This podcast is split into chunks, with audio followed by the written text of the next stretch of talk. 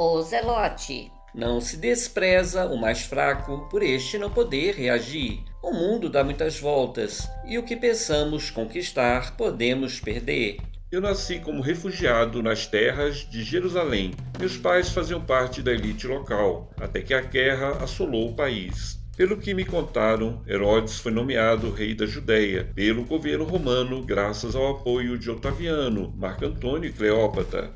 Mas esse reinado não veio sem guerras. Jerusalém foi quase que totalmente destruída na batalha. Minha família apoiou o novo rei. Mesmo assim, no início do seu governo, Herodes o Grande confiscou as nossas terras e ordenou a morte de figuras ilustres da cidade. Resultado: Herodes viveu um clima de medo durante todo o seu reinado. Ele não confiava em ninguém, mandando matar inclusive os filhos e associados. Meu pai cresceu odiando o governo e esse mesmo ódio ele passou para o restante da família. Eu me recordo que chorei muito no dia que meu pai foi capturado. Mamãe fugiu com minha irmã para as terras de Cesareia e meu irmão mais velho, o meu tio, seguiu para o Egito. Perdi contato com minha mãe. Apesar de todos nós sermos judeus, os diferentes grupos disputavam entre si sobre muitos detalhes. Alguns acreditavam na ressurreição dos mortos, outros duvidavam de qualquer ressurreição.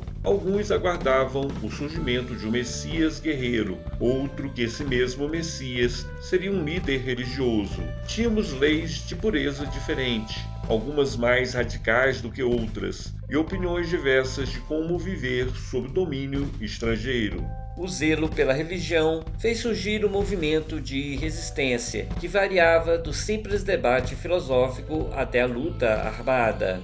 Eu me tornei um zelote sob a influência de meu tio. Eu acreditava que surgiria um governo teocrático, ocupado por judeus. Víamos na luta armada o instrumento para enfrentar o inimigo estrangeiro.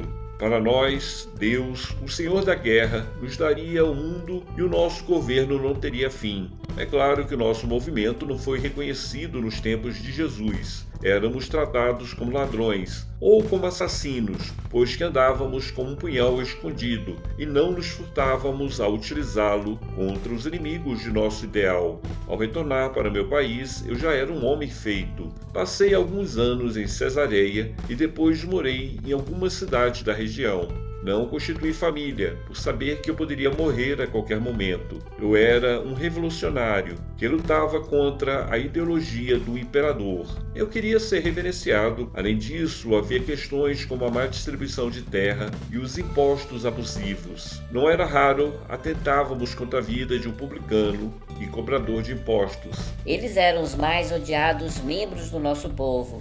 Minha história começa quando cheguei na cidade de Cafarnaum. Nesse tempo havia um homem que pregava paz entre os homens e o compartilhar das riquezas. Esse rabi era Jesus de Nazaré, homem forte de aproximadamente 50 anos. Eu não o vi como Messias, mas fiquei curioso, pois dizia que ele fazia milagres e que conversava com os espíritos impuros. Realmente eram curiosos tais milagres, mas o que mais impressionava eram as palavras do Messias.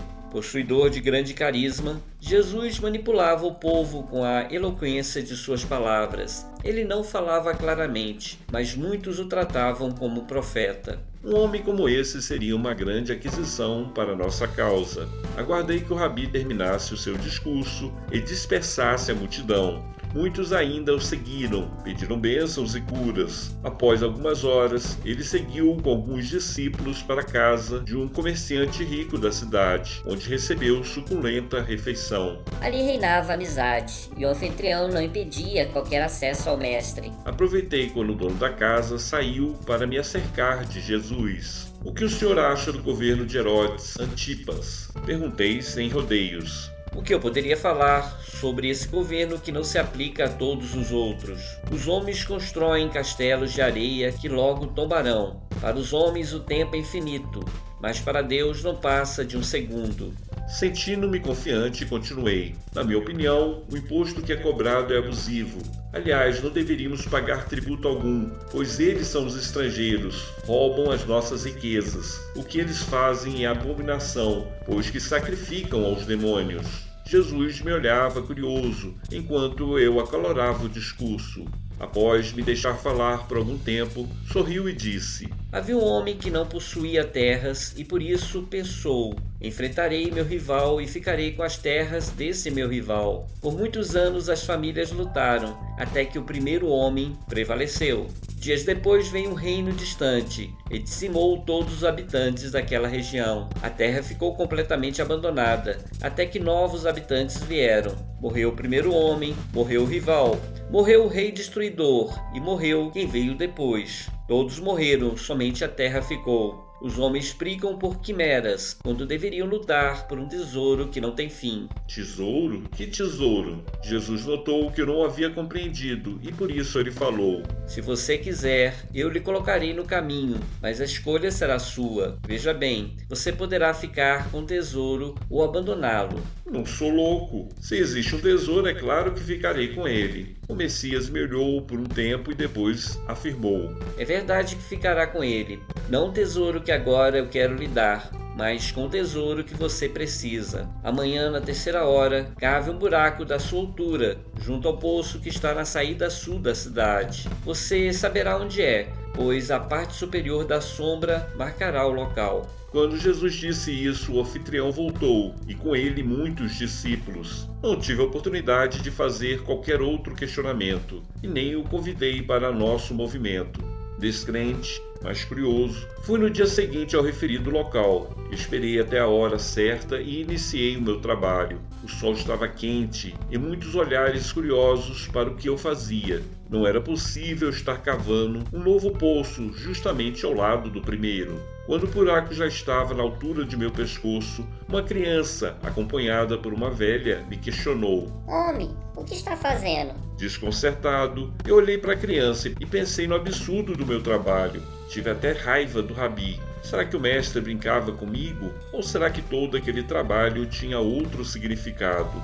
Não sei o porquê, mas olhei fixamente para a mulher e notei algo de familiar. Quem é a senhora? Eu questionei. Ela declinou o nome de minha mãe. Num salto saí do buraco e olhei a velha com mais curiosidade. Sim, ela era minha mãe, o meu maior tesouro, aquela que há muitos anos eu não via. Eu a abracei e ela se debateu aflita. Ela não compreendia o que eu queria. A demonstração de afeto não é comum na nossa sociedade. Com respeito, expliquei quem eu era e ela finalmente me abraçou. Saí de lá andando nas nuvens e agradecendo aos céus por achar meu tesouro. Se existia outro tesouro no buraco, eu não sei, pois a emoção foi tão forte que me esqueci. Minha mãe me contou que minhas irmãs haviam casado e que aquele menino era meu sobrinho. Depois me disse que ela precisava de ajuda, pois a filha com quem ela morava agora era viúva e não tinha como se sustentar. Disse que eu havia caído do céu,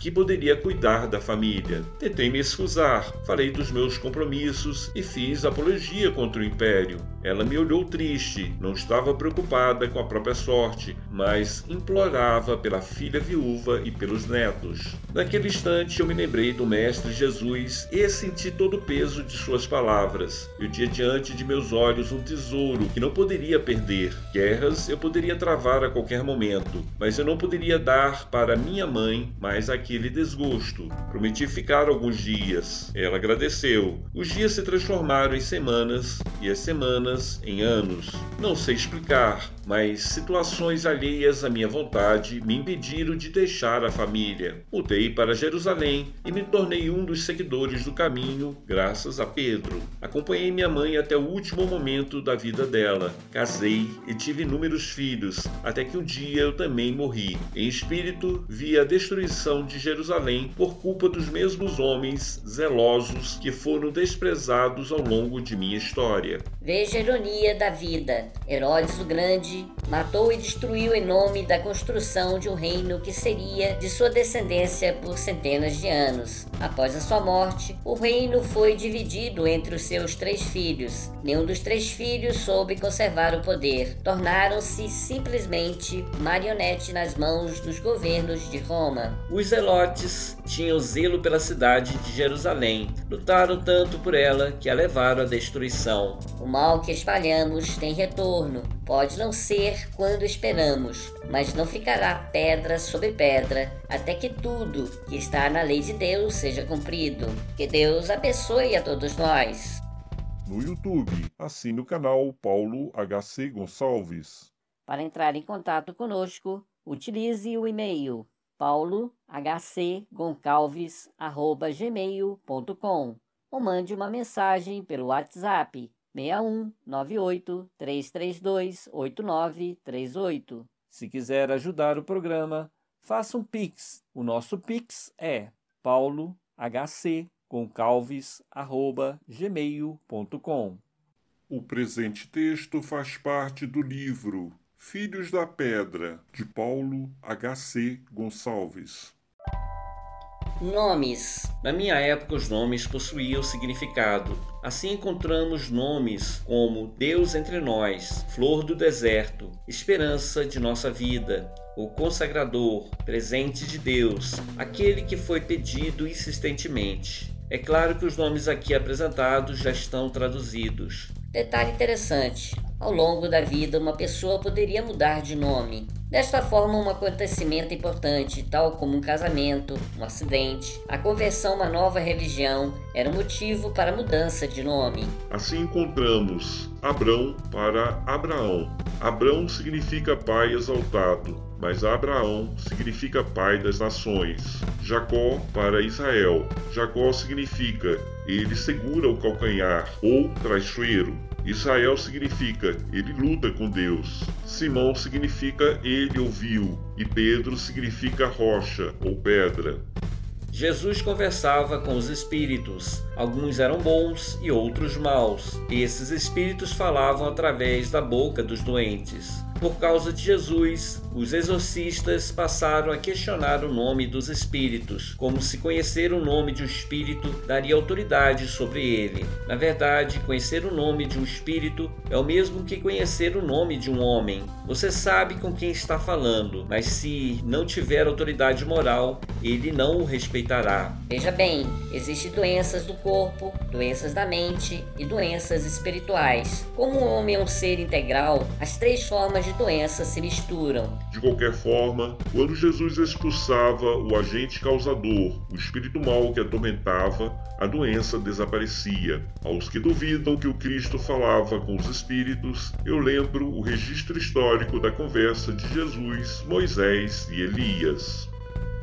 A influência do meio. O meio faz com que almas progridam. A alma pode agir de forma defensiva ante uma agressão, pode se isolar, mesmo assim continua sofrendo a influência do meio e mudando a personalidade. Jesus nos fala da alegria no céu pela salvação de uma simples alma. Na verdade, a salvação nada mais é do que a mudança de postura mental do indivíduo, que abandona o egoísmo e busca o equilíbrio com outros indivíduos. Quando alguém se modifica para melhor, é uma grande vitória para todos que estão envolvidos no processo. Nenhuma das ovelhas do Pai se perderá, pois todos nós somos os filhos de Deus e estamos sujeitos à mudança. É claro, cada um no seu devido tempo. Os bons espíritos ajudam, como o pai ajuda os filhos na hora da necessidade. Chega uma hora em que o filho tem que andar com as próprias pernas, pensar por si só. Nesta hora, o pai o observa, ajuda neste ou naquele momento,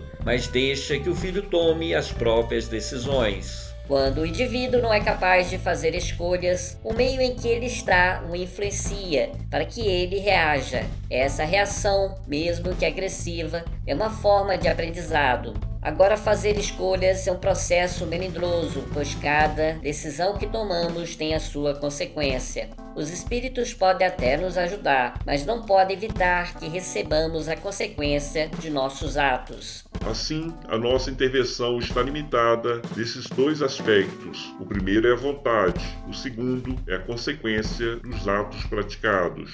Nossa vontade é poderosa, por causa dela podemos ir ao extremo do martírio ou afundar no charco da maldade. Podemos morrer ou viver apesar de todos os prognósticos. Podemos mudar de conduta e nos tornar outra pessoa.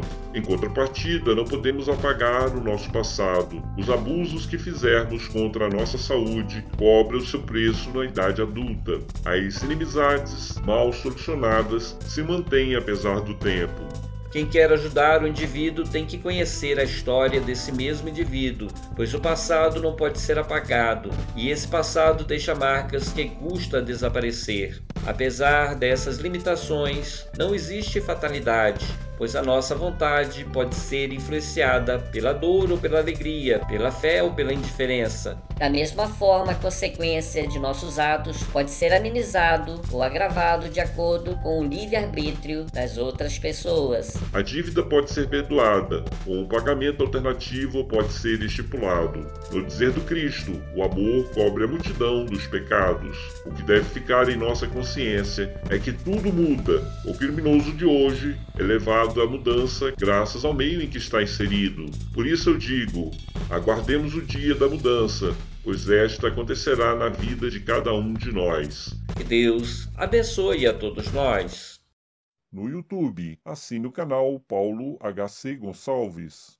Para entrar em contato conosco, utilize o e-mail paulohcgoncalves@gmail.com ou mande uma mensagem pelo WhatsApp 61 98 332 8938. Se quiser ajudar o programa, faça um Pix. O nosso Pix é paulohcgoncalves@gmail.com. O presente texto faz parte do livro Filhos da Pedra, de Paulo H.C. Gonçalves. A vida deve ser protegida para a glória de Deus. Conversa noturna. Noite alta. A filha retorna ao lar depois de uma noite de ilusão. A mãe estava esperando na porta. Como ousa esquecer quem é e qual o teu papel perante a sociedade? Tu não é uma pessoa qualquer, tem direitos e obrigações e necessita zelar pelo teu nome. Espantada, a filha recua alguns passos. A mãe continua. A mulher tem seu valor, que quando maculado, só sofrimento lhe traz. Recobrada do susto, a moça encara a mãe com a falsa superioridade daqueles que pensam ser os donos da razão. Somente as crianças e os tolos é que devem ser submissos à vontade alheia. O adulto deve ser livre para acertar e errar. A mãe segura a filha no braço e arrasta para dentro de casa antes de ser vista por algum vizinho. Onde a liberdade quando dependemos de alguém a nossa vida é o que permitimos que ela seja. A filha se liberta da mãe e fala motivada pelo álcool. Não pedi para nascer e não desejo morrer. Se aqui estou, não é por minha vontade. Sorrindo de forma irônica, acrescenta: E você ainda quer me tirar uma breve felicidade? A juventude que não é aproveitada será perdida para sempre. Depois resta as lembranças tristes e as amarguras. A mãe interrompe a filha antes que ela prossiga. Como ousa falar do que não conhece? A vida é muito mais do que aventuras que se iniciam no começo do dia e acabam ao, ao entardecer. A vida é eterno presente que modifica o nosso rosto e embranquece os cabelos, mas que não modifica quem somos, mesmo que o mundo não nos possa reconhecer. A moça caminhou para o quarto e é seguida de perto pela matriarca da família. Fugir de quem lhe fala não vai impedir que a verdade apareça. O mau uso que damos ao nosso corpo, com o tempo nos traz severas consequências. O álcool nunca foi nosso amigo. A bebida nos desorienta, e o que acreditamos que nos alegra, no futuro nos cobrará um alto preço. A mãe ainda falou muito, porém a filha a interrompeu. Assim como o triste quer contaminar o mundo com sua tristeza, assim também o sofredor quer a vida à sua maneira. Estou cansada de ver o disforme condenar o curvilinho, o feio exigir que o belo se esconda. A jovem se colocou na frente da mãe e completou: Não perca teu tempo com quem não quer te escutar. Sou livre, forte e sem me cuidar. Com lágrima nos olhos, a mãe falou: Saia de minha casa, filha da ingratidão. Se tens o que quer, o que quer mais de mim? A filha suspendeu seu movimento sentindo a gravidade desta hora. Ela era de maior, mas dependia emocionalmente da mãe. Ela queria liberdade, mas não estava preparada para ela. Ouço a tua voz, mas não compreendo as tuas palavras. Como pode abandonar quem tiveste nos braços? Mãe é para a vida toda. não é por um instante qualquer da eternidade. A matriarca recua ante o peso do próprio sofrimento. Aquele que não valoriza quem está ao lado terminará sozinho, triste e abandonado. Mãe é para a vida toda, isso você soube dizer, mas mãe deve ser respeitada, não por obrigação, mas sim por amor. E tomando novo alento, sentindo-se ouvida, a mãe completa com energia, certa que seu valor estaria sendo reconhecido. Liberdade, minha filha, é desculpa para os que não sabem conviver, é fuga para quem não quer responsabilidade e no erro quer permanecer. O medo de uma vida afastada dos carinhos da mãe fez com que a jovem recobrasse a claridade mental. Perdoe-me, mamãe, não sei onde estava com a cabeça. Se hoje brigas comigo é porque ainda gosta de mim. Juro-te melhorar o meu comportamento não por causa do mundo, porque este não tem nada com minha vida. Se eu me melhoro, mamãe, é por muito amar você.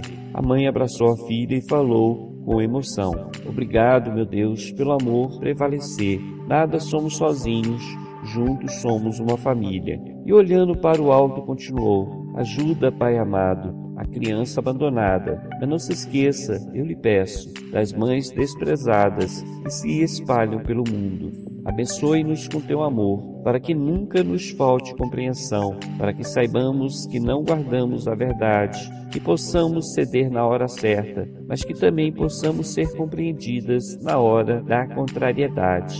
Obrigado, meu Deus, por tudo. Muito obrigado. Que Deus possa abençoar a todos nós. No YouTube, assine o canal Paulo HC Gonçalves.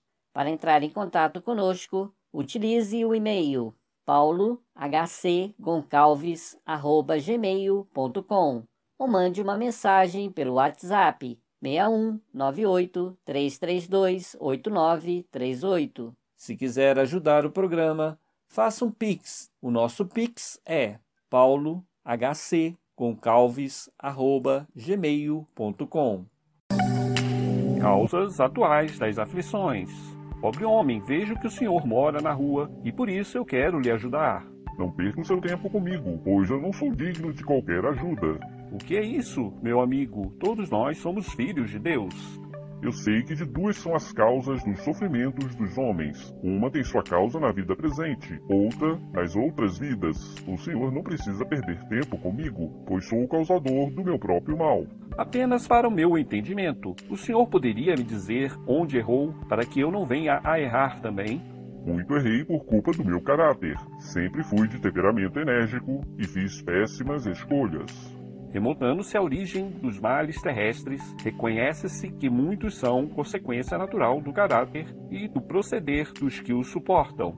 Isso mesmo, quantos homens caem por sua própria culpa, quantos são vítimas de sua imprevidência, de seu orgulho e de sua ambição, quantos se arruinam por falta de ordem, de perseverança, pelo mal proceder, ou por não terem sabido limitar seus desejos. O amigo era casado Sim, eu me casei e me arrependi, pois o meu casamento era apenas o resultado de um cálculo de interesse, pura vaidade, onde o amor não tomou parte alguma. Nós vivíamos brigando, eu era intolerante e ela também. O resultado foi que sofremos por longos anos, até que cada um seguiu o seu próprio caminho. Meu Deus, quantas dissessões e funestas disputas se teriam evitado com um pouco de moderação e menos suscetibilidade. Eu reconheço que era uma pessoa de convivência difícil. Chegava tarde em casa, bebia de forma desregrada e praticava excessos de toda a ordem. Perdi o casamento e a saúde. É, meu amigo, se não cuidarmos de nossa saúde, quem o fará? Quantas doenças e enfermidades decorrem da intemperança e dos excessos de toda a ordem? O senhor não me perguntou, mas eu vou falar. Eu tive três filhos que não me amam, todos viciados, pessoas vaidosas e desequilibradas. Eu os eduquei para serem líderes e não serviçais. Acontece que eles têm os olhos apenas para os próprios interesses, não ajudam nem mesmo os membros da própria família. Console-se, meu amigo, você não é o único. Quantos pais são infelizes com seus filhos, porque não lhes combateram desde o princípio as más tendências. Por fraqueza ou indiferença, deixaram que neles se desenvolvesse os germes do orgulho, do egoísmo e da tola vaidade, e produzem a secura do coração. Depois, mais tarde, quando colhem o que semearam, admiram-se e se afligem da falta de deferência com que são tratados e da ingratidão deles. Interroguem friamente suas consciências todos os que são feridos do coração pelas vicissitudes e decepções da vida, remotem passo a passo a origem dos males que os torturaram e verifiquem se, a mais das vezes, não poderão dizer se houvesse feito ou deixado de fazer tal coisa, não estaria em semelhante condição. Eu sou como muitos, que não podemos acusar a ninguém, a não ser a nós mesmos. Somos nós os causadores do nosso próprio sofrimento. Meu amigo, a lei humana atinge certas faltas e as pune. Pode então o condenado reconhecer que sofre a consequência do que fez, mas a lei não atinge nem pode atingir todas as faltas. Incide especialmente sobre as que trazem prejuízo à sociedade e não sobre as que só prejudicam os que os cometem. Deus, porém, quer que todas as suas criaturas progridam e, portanto, não deixe impune qualquer desvio do caminho reto. Não há falta alguma, por mais leve que seja, nenhuma infração de sua lei lei que não acarrete forçosas e inevitáveis consequências, mais ou menos deploráveis. Daí se segue que, nas pequenas coisas como nas grandes, o homem é sempre punido por aquilo em que pecou. Os sofrimentos que decorrer do pecado são-lhe uma advertência de que procedeu mal, dão-lhe experiência, fazendo-lhe sentir a diferença existente entre o bem e o mal e a necessidade de se melhorar para de futuro evitar o que lhe originou uma fonte de amargura, sem o que motivo não haveria para que se emendasse, confiante na impunidade, retardaria seu avanço e, consequentemente, a sua felicidade futura. Deus, se no começo dos meus dias eu soubesse o que sei hoje, quantos passos em falso teria evitado. Se houvesse de recomeçar, conduzir-me-ia de outra maneira. Infelizmente, a realidade não pode ser negada. A experiência chega tarde. O meu mal não possui remédio. Perdi a minha vida. Console-se, meu amigo, assim como para o obreiro o sol se levanta no dia seguinte, permitindo-lhe neste reparar o tempo perdido, também para o homem, após a noite do túmulo, brilhará a luz de uma nova vida, em que lhe será possível aproveitar a experiência do passado e suas boas resoluções para o futuro. No dizer de André Luiz, não é possível voltar ao passado e fazer um novo começo, mas podemos começar agora e fazer um novo fim. O presente vídeo é uma releitura do texto Causas atuais das aflições, extraído do capítulo 5 do Evangelho segundo o Espiritismo. Que Deus abençoe a todos nós. No YouTube, assine o canal Paulo HC Gonçalves. Para entrar em contato conosco, utilize o e-mail paulohcgoncalves@gmail.com ou mande uma mensagem pelo WhatsApp 61 98 332 8938. Se quiser ajudar o programa, faça um Pix. O nosso Pix é paulohcgoncalves@gmail.com.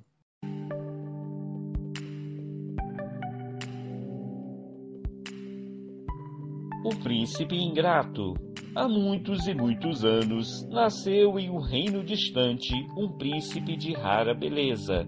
Seus olhos, seus cabelos, tudo perfeito, o povo o amava e fazia para ele todas as vontades. O príncipe recebeu os melhores brinquedos, a melhor educação, os melhores animais. Acontece que o príncipe não era bom com as pessoas, não valorizava os brinquedos e maltratava os animais. A vida do príncipe era infeliz. Ele reclamava de tudo e não respeitava os mais velhos. Um dia o rei levou o menino para o alto de uma montanha, onde havia uma vista maravilhosa, mas havia também locais perigosos e abismos. O rei fez muitas recomendações, colocou pessoas para vigiar, mas o menino desobedeceu ao rei, subiu em uma saliência e caiu do alto de um abismo. O príncipe morreu na mesma hora. No mundo espiritual, lamentou e reclamou em alta voz. Recusou ajuda, pois os enfermeiros espirituais não estavam vestidos com as roupas do palácio. Por dias o príncipe ficou no fundo do abismo, padeceu o frio e a fome, até que aceitou ser levado para um hospital espiritual. Ao chegar em sua nova morada, choramingou e reclamou por semanas, querendo ser atendido como um príncipe, mas ninguém o servia como no palácio. O príncipe havia morrido para o mundo, mesmo assim, o seu corpo espiritual apresentava inúmeras feridas. os médicos espirituais decidiram que ele deveria nascer de novo, a fim de curar estas feridas. O príncipe recebeu a notícia com muita alegria, pois o que ele mais queria era voltar para o palácio. Meses depois, nasceu uma criança mirrada, de feia aparência. Ele agora era o filho de uma escrava. A mãe atendia na cozinha. O antigo príncipe nasceu mudo.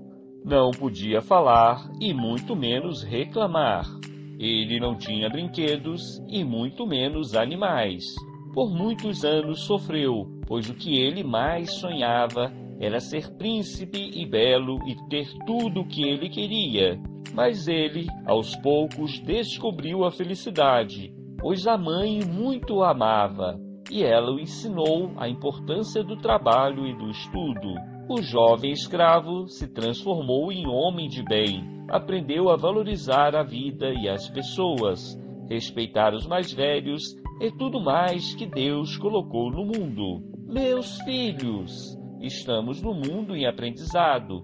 Nascemos e morremos para curar as nossas feridas e para que tenhamos uma nova oportunidade. O rico um dia será pobre, o pobre um dia será rico, mas isso não importa. O que importa é o que somos hoje, agora. Ser feliz não é uma questão do que se tem, mas é a nossa capacidade de valorizar a nossa vida, as pessoas que estão ao nosso redor. Um bom homem será sempre bom, nascendo ele na riqueza ou na pobreza, na saúde ou na doença. Infeliz é o um ingrato que não valoriza o que tem, que não respeita os mais velhos e nem valoriza as pessoas. Que Deus abençoe a todos nós. No YouTube, assine o canal Paulo HC Gonçalves. Para entrar em contato conosco, utilize o e-mail paulohcgoncalves@gmail.com ou mande uma mensagem pelo WhatsApp 61 98 332 8938. Se quiser ajudar o programa, faça um Pix. O nosso Pix é paulohcgoncalves@gmail.com. Em um dia de chuva, chegaram ao céu um mendigo, um pai de família e um doente. Deus, que é pai de todos nós e conhece o que guardamos em nosso coração, mandou um anjo para recebê-los. Emissário do céu, disse o primeiro homem. Eu fui homem pobre na terra, lutei com inúmeras aflições. Um dia me tornei simples mendigo, e como mendigo permaneci até meu último dia de vida na terra. Passei fome, frio, e da vida só conheci o sofrimento. O anjo perguntou: E o que o senhor deseja? Nosso Senhor Jesus prometeu que aqueles que sofressem na terra teriam a recompensa no reino de Deus. Por isso vim até aqui, quero entrar no céu e receber minha recompensa. O anjo analisou a ficha do sujeito e depois falou: Reconheço que o senhor sofreu no mundo, mas isso não basta para entrar no reino dos céus. Veja em tua ficha que, mesmo como mendigo, você teve muitas oportunidades para trabalhar. Em vez disso, preferiu permanecer na inércia. A preguiça, meu amigo, é crime aos olhos de nosso Senhor. Ó oh Deus, o que será de mim? Deus não desampara nenhum de seus filhos. Você voltará à terra como homem rico. Veja bem, isso não é recompensa, mas simples provação. Se não aproveitar a nova encarnação, poderá retornar ao céu em condição de profundo sofrimento. Obrigado, emissário divino. O segundo homem se aproximou. Anjo dos céus, eu fui homem de família, eduquei meus filhos e sofri a ingratidão daqueles que eu cuidei. Morri no abandono sem qualquer cuidado por parte da família. O que o senhor deseja? Eu quero entrar no céu. Reconheço que o Senhor sofreu no mundo, mas isso não basta para atender o teu pedido. Vejo em tua ficha que o Senhor educou os filhos para serem líderes e não para serem humanos. Em vista disso, eles não obedecem ordens, não aceitam disciplina e não ajudam a ninguém. A ingratidão que o Senhor sofreu é apenas fruto da educação que o Senhor forneceu. Ó oh Deus, o que será de mim? Deus não desampara quem o procura. Você voltará ao mundo na condição de professor. Veja bem, isso não é castigo, mas oportunidade de aprendizado. Deverá educar os filhos de outros pais, para que eles compreendam que todos nós somos filhos de Deus. Obrigado, anjo divino. De hoje em diante, ensinarei a matemática, a física e a química, mas não esquecerei de ensinar a lei do amor. O terceiro homem tomou a palavra. Na minha última encarnação, sofri por causa da doença. Passei pelas mãos de médico, de enfermeiras, aptei parte da vida no hospital. O que o senhor deseja? Eu quero entrar no céu. Reconheço que sofreu no mundo, mas isso não é motivo para o senhor conhecer a divina morada. Veja em tua ficha que você era um paciente difícil, tratava mal as pessoas que queriam lhe ajudar. Por diversas vezes deixou de tomar os medicamentos e gostava de relatar por longo tempo as duas agonias. Por tantas vezes reclamou sem necessidade, que tornou difícil a vida de parentes e amigos. Ó oh Deus, o que será de mim? Deus conhece o remédio para cada necessidade. Você voltará ao mundo na condição de cuidador de idosos. Veja bem, isso não é castigo, mas aprendizado para a vossa vida. Aquele que vive reclamando não tem tempo para viver. A doença, a dor, o sofrimento podem fazer parte de nossa existência, mas não podem roubar o nosso equilíbrio. Volte ao mundo, meu amigo, e aprenda a amenizar a dor alheia. Obrigado, emissário divino. Que Deus abençoe a todos nós. No YouTube, assine o canal Paulo HC Gonçalves. Para entrar em contato conosco, utilize o e-mail paulohcgoncalves@gmail.com ou mande uma mensagem pelo WhatsApp 61 98 332 8938. Se quiser ajudar o programa, faça um Pix. O nosso Pix é paulohcgoncalves@gmail.com. A professora contou a história de um homem chamado Moisés. Ela disse que ele foi médium de Deus. O que é médium, papai? Médium é intermediário entre o mundo material e o mundo espiritual. Moisés foi um verdadeiro médium quando trouxe para o mundo os Dez Mandamentos. Mas as leis que ele escreveu não foram todas inspiradas por Deus, mas sim feitas para os homens de sua época. Como o senhor sabe? Se a lei fosse divina, ela não poderia ser contraditória e nem deixar de existir. Vou dar um exemplo. Encontramos em Êxodo capítulo 21, versículo 20 e 21. Se alguém ferir o seu servo ou sua serva com vara e morrerem debaixo de sua mão, certamente será castigado. Porém, se ficarem vivos por um ou dois dias, não será castigado porque é seu dinheiro. Ora, meu filho, os dez mandamentos fala para não matar, mas esse artigo da lei mosaica permite que um homem fira o seu servo ou sua serva até a morte. Em outro ponto da lei mosaica, encontramos artigos sobre cortar o cabelo, vestimenta e alimentação. Essas leis foram substituídas ou deixaram de existir, sendo próprias de um povo e de uma época. Então, qual é a parte inspirada por Deus? Embora existam alguns artigos da lei mosaica que devem ser observados com mais cuidado, eu destaco os Dez Mandamentos que guardam em seu bojo grande valor moral. Qual é o primeiro mandamento? Eu sou o Senhor vosso Deus, que vos tirei do Egito, da casa de servidão. Não tereis diante de mim outros deuses estrangeiros. Não fareis imagem esculpida, nem figura alguma do que está em cima, no céu, nem embaixo na terra, nem do que quer que esteja nas águas sob a terra. Não os adorareis e não lhes presteis culto soberano. Papai, como é Deus?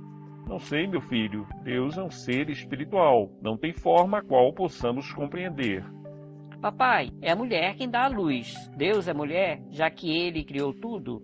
Filho, não podemos confundir o mundo material com o mundo espiritual. No mundo espiritual existem leis que desconhecemos. Como falei, Deus é imaterial, por isso ele não precisa ser homem nem mulher. Na minha compreensão, ele cria usando unicamente a sua divina vontade. Existem outros deuses?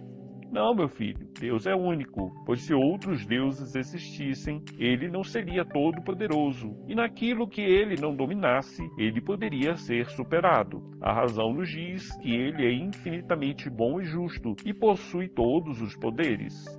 Então não existe outros deuses? Para mim, todos nós somos filhos de Deus. Os filhos mais velhos sabem mais do que os mais novos, e estes podem ajudar o Pai Celeste nos cuidados do universo. Por ser Deus Todo-Poderoso, não impede que ele tenha ajudantes. Qual é o segundo mandamento? Não pronunciarás em vão o nome do Senhor vosso Deus. Por que não podemos pronunciar o nome de Deus em vão?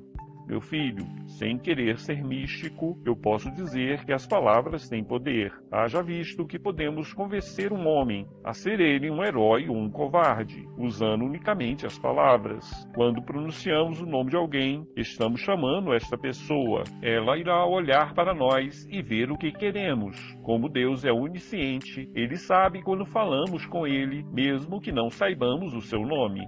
Papai, qual é o nome de Deus? No passado, os homens não pronunciavam o nome de Deus por medo ou porque não sabiam qual era a pronúncia. Deus recebeu nomes como Alá, Brahma, Olorum, Javé ou Jeová. Zeus, Oxalá, Horus, isso não importa. Podemos chamar Deus como Pai, como Deus, com o que iramos. Ele sabe quando é com Ele que falamos e nos atende de acordo com o nosso merecimento e a nossa necessidade. Qual é o terceiro mandamento? Lembrai-vos de santificar o dia de sábado. Uai, existe dia santo? Não existe nem dia nem hora para sermos santos, mas todos os dias e horas devemos ser justos, honestos, santos e bons. Meu filho, os povos do passado dividiam a semana em sete dias, graças às fases da lua. Alguns povos adotavam o mês de 28 dias e o ano de 13 meses para respeitar aproximadamente o tempo da rotação que a Terra faz em torno do Sol. Convencionou-se um calendário diferente para atender aos interesses dos povos mais poderosos. Então, por que santificar o dia de sábado? Na época de Moisés, existiam escravos que eram tratados como animais, não tinham direito a nada e nem ao descanso. Muitos passavam mal de tanto trabalhar. Percebendo o problema e a necessidade de um momento religioso, foi definido um descanso semanal. Qual é o próximo mandamento? Honrai o vosso pai e a vossa mãe, a fim de viverdes longo tempo na terra que o Senhor vosso Deus vos dará. Papai, qual é a diferença entre obedecer e honrar? Obedecer é um ato mecânico ligado à infância, em uma idade que nós não temos escolha. Já honrar é um ato consciente, está ligado ao amor. Honrar é respeitar e agir com harmonia, mesmo que tenhamos que negar uma ordem. Por que devemos honrar os nossos pais? Meu filho, Jesus nos ensina a amar o próximo como a nós mesmos. Com mais razão, temos a obrigação de amar os nossos pais, pois Deus os coloca em nosso caminho para que possamos ajudá-los ou para sermos ajudados por eles. Lembre-se, meu filho, nós já tivemos muitas vidas e em cada uma delas ajudamos ou prejudicamos o nosso próximo. Alguns têm ódio pelo que fazemos, outros têm amor. Quando a nossa ligação afetiva é muito grande, os espíritos aceitam reencarnar no mesmo lar, uns na condição de pais, outros de filho e outros de irmãos. Papai, devemos honrar os pais que não valorizam a família, os violentos, os viciados, os negligentes? Filho, não nos cabe julgar nenhuma pessoa, principalmente se essa pessoa for um dos nossos pais. Se conhecemos o desequilíbrio das pessoas, devemos ajudá-las por meio do nosso exemplo, dedicação e amor. Às vezes as palavras não são bem compreendidas, por isso evitamos aconselhar, mas isso não nos impede de formular a nossa opinião quando notamos um momento favorável. E quanto a essa promessa, papai, a fim de viverdes longo tempo na terra que o Senhor, vosso Deus, vos dará. O que o Senhor me explica a esse respeito? Ora, meu filho, o povo hebreu era escravo no Egito, de onde saiu sem destino certo. Por quarenta anos vagou no deserto, até que invadiu, lutou e matou os povos que moravam em outra região. O que o povo hebreu mais queria era um território para chamar de seu. A terra deveria ser compartilhada e não conquistada pelo mais forte. Assim como o povo hebreu tomou a terra que não lhe pertencia, outros povos igualmente invadiram e tomaram as terras que na verdade pertencem à humanidade. Papai, qual é o próximo mandamento? Não matarás. Esse eu compreendo. Assim como eu não quero ser morto, eu não devo matar. Muito bem, meu filho. Já que você não tem perguntas, eu é que faço a pergunta. Podemos matar os animais? É claro que não. Os animais têm direito à vida. Muito bem, você não come animal no almoço e no jantar. A carne que a sua mãe coloca na mesa, o frango, não são animais? Eu não tinha pensado nisso. Eu não os mato, mas alguém mata para que eu possa comer. Isso é errado, papai? Não existe certo nem errado. Deus permite que vidas sejam tiradas para alimentar outras vidas. Isso faz parte da natureza. Agora eu penso que somos seres racionais. Temos escolha. Podemos nos alimentar do que quisermos. O que é melhor para nós? Não sei. Isso fica na consciência de cada um. Qual é o próximo mandamento? Não cometereis adultério. O que é adultério? Adultério é o rompimento de um compromisso matrimonial. Quando duas pessoas se casam, elas prometem fidelidade, isto é, uma só pode namorar a outra. No passado, a fidelidade era uma questão de grande importância, pois a mulher pertencia ao marido como sua propriedade exclusiva. A mulher não podia opinar e era obrigada a se submeter a todas as vontades do marido, mesmo que ele não fosse fiel. Além disso, a herança era determinada pelo nascimento casamento, e qualquer criança que viesse fora do casamento era mal vista pela sociedade. Aos poucos, a mulher vem conquistando algum direito. Já convivemos pacificamente com a mãe solteira. A lei dos principais países já protege os filhos que estão fora do casamento, apesar de existirem lugares tão atrasados no mundo como a dos povos antigos, que permite que uma mulher seja apedrejada se for apanhada traindo o marido. Papai e meus amigos gostam de ficar com as garotas na festa. Cada festa é um romance. O que pensar daqueles que mudam de namorada ou namorado, de marido ou de mulher com grande facilidade?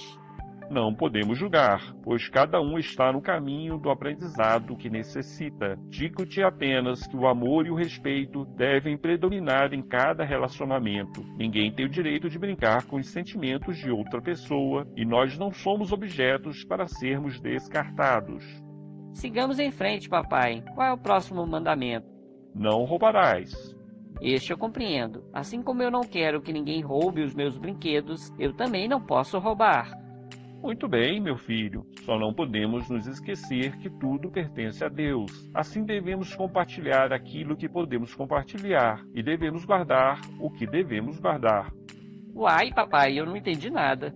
É bem simples, fuja do egoísmo. Se a nossa família tem alimento, nada mais justo do que ajudar outras famílias. Se temos várias peças de roupa, nada nos impede de distribuir algumas com aqueles que nada têm. Filho, o miserável só se torna ladrão porque alguns têm abundância e outros não têm com que se sustentar. Eles estão errados, pois não souberam se submeter ao desígnio divino. Igualmente estamos errados, pois com as nossas pequenas pequenas ações poderemos impedir o desequilíbrio de nosso irmão.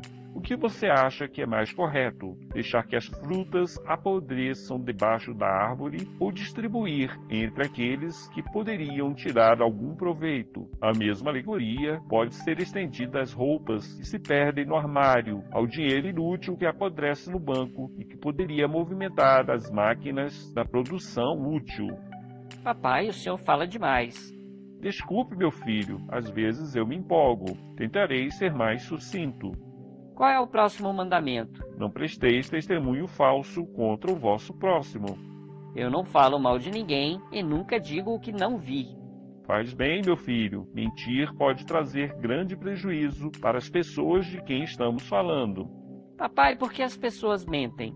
Creio que é um ato infantil. As pessoas mentem, pois têm medo de algum castigo. É muito mais fácil colocar a culpa em outra pessoa do que admitir o próprio erro. Outra razão é que existem pessoas malvadas que querem prejudicar. Como elas são covardes, não têm coragem de enfrentar o inimigo diretamente. Por isso, preferem inventar todo tipo de história para prejudicar o desafeto.